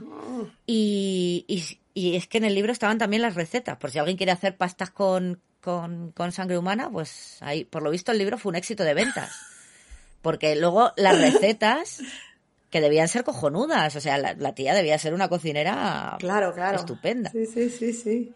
Pero entiendo que las demás recetas eran recetas normales, claro, que no Sí, incluían sí, a ver, imagino que no... para que se fuese Sí, un superventas. ingredientes no aptos para veganos. Sí, sí. No era, no seguía la escuela de Fritz Harman. No, no, no. vale, perdón. Ingredientes solo aptos para antropófagos, no. Perdón, perdón por el- Pero bueno, que sí, que fue un éxito de eventos. Sí, sí, sí. De ventas, perdón. Eh, y bueno, pues ya tampoco hay mucho más que contar. El 14 de octubre de 1970, justo cuando le quedaba un año para salir del psiquiátrico, le dio una apoplejía y pues murió. Tenía 76 años. Eh, una cosa interesante que yo no he ido, pero ahora ya tengo unas ganas de ir locas. Eh, muchas de sus pertenencias se llevaron y están expuestas en el Museo de Criminología de Roma Ah, que creo que se puede ver el, hacha y tal. O sea, sí, sí. que tiene que molar. Mm. Y bueno, la otra profecía, realmente la de que tus hijos van a morir antes que tú, no se cumplió. ¿Qué pasó con Giuseppe? Giuseppe sí desapareció durante la guerra, Ah, pero no se sabe si murió en la campaña africana ujú. O se hizo pasar otra, por otra persona, porque claro, con el batiburrillo de la guerra y tal, Sí. mucha gente eh, pues cambiaba de nombre, Sí, sí, sí, adoptaba otra identidad, claro. claro, y normal que se quisiera alejar de todo lo que tuviera que ver con su madre. Me extraña, sí, sí, sí. porque encima lo han hecho por ti. Con lo cual, sí que desapareció, pero realmente no sabemos si murió en la guerra o si rehizo su vida bajo otro nombre y no era Giuseppe Pansardi, sino que era, pues yo qué sé. Se le perdió la pista para siempre, no se volvió a saber de él, ¿no? Desapareció, no se sabe nada de él. Mm. Los otros tres hijos sí que la sobrevivieron Mm. y bueno, pues Rafael no, porque murió ahogando sus penas en alcohol antes de que, de que ella fuera juzgada. Ya. Pero bueno, o sea, esa profecía no se cumplió. La única que se cumplió fue la de en una mano te veo Cárcel. cárcel, y en la otra te veo un manicomio. Sí, sí, sí, sí, sí, sí, sí. Pero vamos, que ya, ya venía de fábrica, con lo cual yo creo que la, la, la pitonisa tampoco tuvo... Yo creo que con verle la cara, la pitonisa dijo... Si eres un poco perspicaz, haces, una lectura, ¿cómo le llaman Sí, a esto? ¿no? Una lectura en frío o algo así, ¿no? Que, o- que eres capaz de, sí, sí, sí, de percibir ya. Que no, no necesito ni mirarte la mano, te veo la cara y te veo manicomio. Y otro parecido, pues cárcel. Pero bueno, oye, acertó, ¿eh? Sí, sí. Chapó. Tal cual. Aquí, mis dieces sí. A, la, a la pitonisa porque la tía acertó de pleno, cárcel y manicomio. Sí, es que. Y bueno, pues esta, esta ha sido la historia de la jabonera de Correcha. Oye, pero es una La historia. jabonera y la, y la repostera. y repostera en sus ratos libres. Es una historia de como todas estas con sus con su mezcla eso, ¿no? De destino trágico, de empezar la vida ya con el mal pie, pero como de luego se va trastornando ahí una mente, los giros que va teniendo la- una vida, ¿no? Esas cosas que van ocurriendo, cómo se va todo volviendo cada vez más rocambolesco y más extraño. O sea, es que tiene unos ingredientes fascinantes esto, vamos, ingredientes, nunca mejor dicho. Ingredientes, sí. Sí, sí. Es realmente visto. espectacular. O sea, me, me ha encantado porque además es eso, ¿no? Como toda su primera parte, desde que nació en esa familia terrible, marcada ya por, por esa violación y todos sus primeros años, hasta el comienzo con el matrimonio y los primeros hijos, sientes pena. Realmente dices, a ver, es que esta pobre mujer. Claro, al principio dices, es que pobre mujer, es que le ha pasado de todo, pero claro, ya luego cuando se le va la pinza completamente, que se le va ya el tornillo que le quedaba, a ver, que muy bien no estaba porque lo que dices, con todo lo que sufrió de pequeña, las crisis de ansiedad, lo que decíamos al principio, de, al principio del matrimonio, ay, que se me ha quedado la, se me ha quemado la comida, montaba el drama. El pobre Rafael, eh, lo que tuvo que aguantar. Sí, sí, sí, sí, sí, es que es que. Y luego, pues también, ya venías trastornada de eso. Todos los abortos, los niños que se te mueren. Es que aquí volvemos una vez más a, a lo que hemos comentado en tantas, en tantos otros podcasts, ¿no? Y tantas veces decimos de la parte que ya viene de fábrica, del trastorno, de la personalidad, de lo que sea que tiene el tornillo flojo, y luego como las circunstancias vitales hacen que uno ya acabe de dar el, el giro hacia, hacia la locura, hacia el Sí. abismo ya, y que se te acabe de ir completamente la pelota, ¿no? En este caso se juntaron un montón de tragedias que si ya ella venía con una infancia que la había marcado, eso ya te tuvo que terminar de desquiciarla por completo y hacer que en su cabeza todo esto que, nos cuenta así, claro, visto desde fuera, parece tan increíble, ¿no? De busco una vida equivalente, lo protejo por dentro y por fuera, esta víctima al fin y al cabo tampoco tenía una vida tan digna de- de seguir adelante, es un sacrificio que está justificado, o sea, cómo en su cabeza todo eso podía tener sentido, es, es terrorífico realmente. Sí, sí, eso era todo el, el principio alquímico este de la equivalencia, o sea, pues ojo por ojo, diente por diente, vida por vida, ¿no? Sí. Yo quiero algo, pues tengo que dar algo a cambio del mismo valor. Ya está. Y eso en su cabeza tenía sentido, pues si yo quiero salvar una vida, pues tendré que sacrificar una vida. Algo del mismo valor. Total. Vida por vida. Y, Y, hombre, ella, aparte de toda la infancia y porque ya desde el primer momento la madre la odió, ¿no? Desde que nació y tal. Pero a ver, algo tenía que traer de serie porque no olvidemos que el padre violó a la madre. O sea, el padre la estaba siguiendo, era un puto stalker y la violó. Sí. O sea que por parte de la familia Chanchuli ya venía ya con el tornillo aflojado. Sí, los genes taraditos. y la madre, por muy mal que lo hayas pasado, Tu hija no ha tenido nada de culpa, vale que te recuerda la violación, lo entiendo perfectamente, pero que luego seas una puta maltratadora, la familia Dinolfi tampoco venía muy bien, por muy ricos y famosos y jet set que fueran. Sí, sí, sí, sí, totalmente. O sea que aquí le venía por las dos partes. ¿Sabes de lo que me estoy acordando ahora? De, de que hablas de lo de la violación y todo esto. Que me suena, a ver, lo estoy citando aquí un poco de memoria, esto puede ser interesante para comentarlo a lo mejor otro día en otro podcast, o bueno, no sé, lo dejo caer por si a alguien le interesa. Me suena haber leído algo de, de una mujer en Italia en los años 60 que la obligaron también a uno de estos matrimonios que le llamaban, eh, creo que le llamaban matrimonios reparadores, ¿no? De que te tenías que casar con tu violador porque había que salvar el honor de la familia y todo esto. Y que fue la que sentó el precedente judicial que, que se plantó y dijo, no señor, yo por qué me voy a casar con este cabrón de mierda. Y que consiguió llevarlo a juicio y que se cambiara todo. O sea, que tú imagínate la de mujeres que igual tuvieron que pasar por el mismo destino que, que esta, que tenía que verle el careto a su violador todos los días, ¿eh? Esto... Pues tú imagínate, si esto fue en los años 60, estamos hablando de que Leonardo nació en 1894, si no recuerdo mal. O sea, 70 años antes. Es que, ¿y, y cómo sería? O sea, si esta señora no se reveló, eso de antes, claro, no se y eso ya reveló venía de hasta antes. los 60, ¿cómo tenía que ser esto de férreo y de terrible todo el tiempo atrás nos está, de la época en la que nos estás hablando. O sea, mm, es que tuvo que ser una situación terrorífica terrorífica. Y luego lo que dices que, que, que tiene mucho sentido. Ya estamos hablando de familias que ya por las dos partes venían, pues eso, un acosador, violador y hijo de la grandísima por un lado. Alcohólico. Exacto. Y una señora también que de madre tenía, vamos, lo justito. Hmm, parir y gracias, porque, hmm. vamos, menuda elementa, sí, sí. O sea que ese cóctel también era una que yo entiendo que te han jodido la vida, pero... Sí, sí. Pero la familia también, el... Si te he visto no me acuerdo, y luego eso, ella intentar recuperar el honor perdido. ¿Qué sería de, de, Giuseppe? la hija, pues. Que, ¿verdad? Se queda ahí como ese hilo ahí suelto, ¿no? Ya, te quedas ahí como... ¡ah! Sí, y el pobre Rafael, sí, pobre... O sea, desapareció.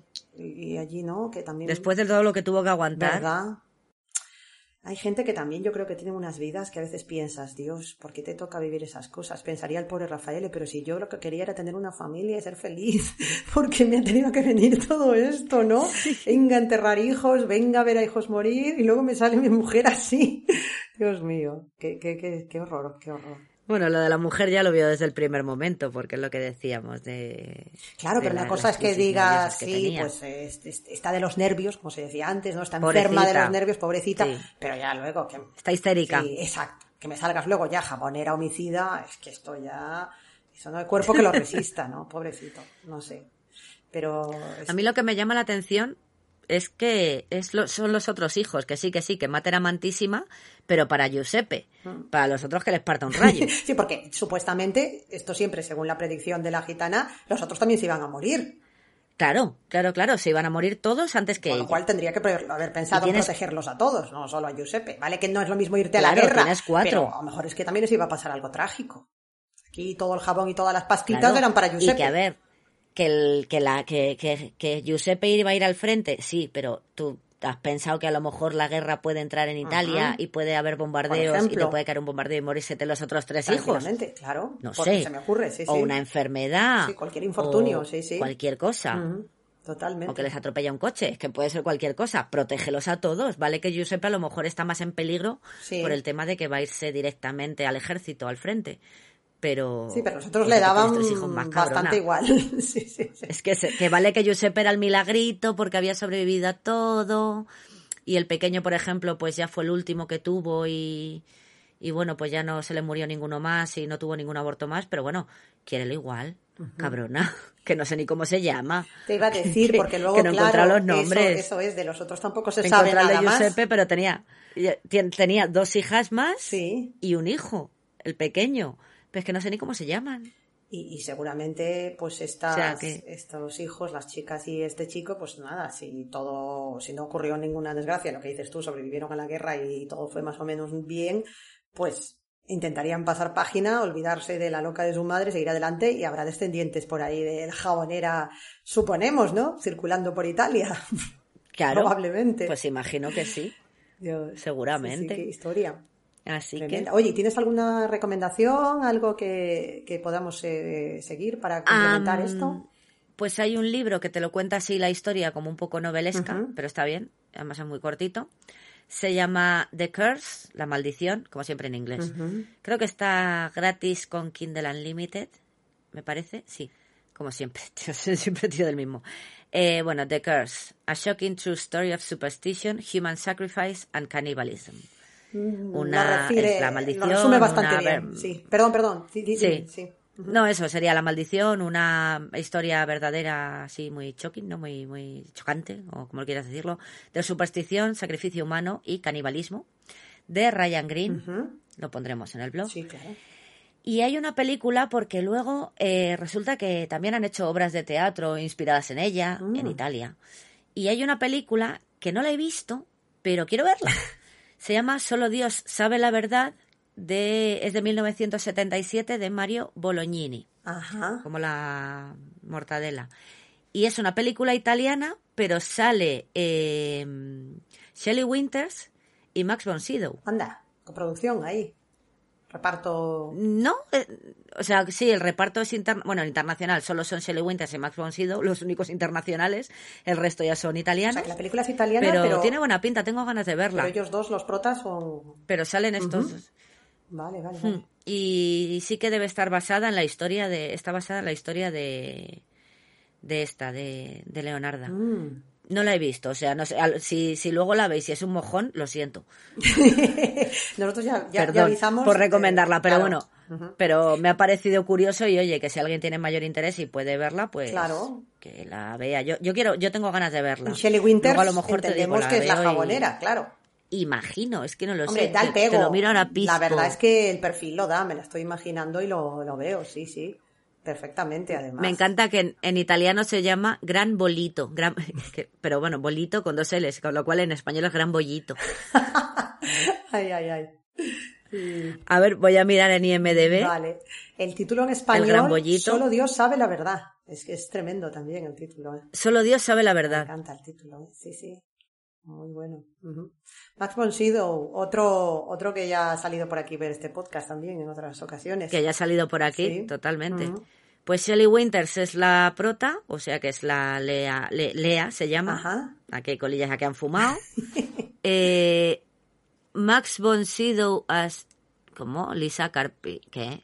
Lisa Carpi, Carabinieri y Marshall. Vale, ah, vale, vale. vale, vale. Es que se llama Lisa. Y a mí Lisa me suena a mujer. Ya. Vale, sí. Eh, ti, ti, ti, Rosario, Sandra, Laura Antonelli, no sé qué. Bueno, ah, y el Laura Antonelli. Laura Antonelli hizo cine en España. Sí, Sí, sí, fue muy famosa en la época de los pues esa hace de Sandra. 70-80, sí, sí. No sé qué ha sido de ella, por cierto. No, no quiero Y- decir. No, no sé dónde está ahora, la verdad. Pues a ver, déjame que mire, que estoy en IMDB, ya que estoy, pues murió en 2015. Ay, es que me quería sonar que, que había muerto hacía poco, pero no quería yo adelantarme los acontecimientos. Sí, sí, sí.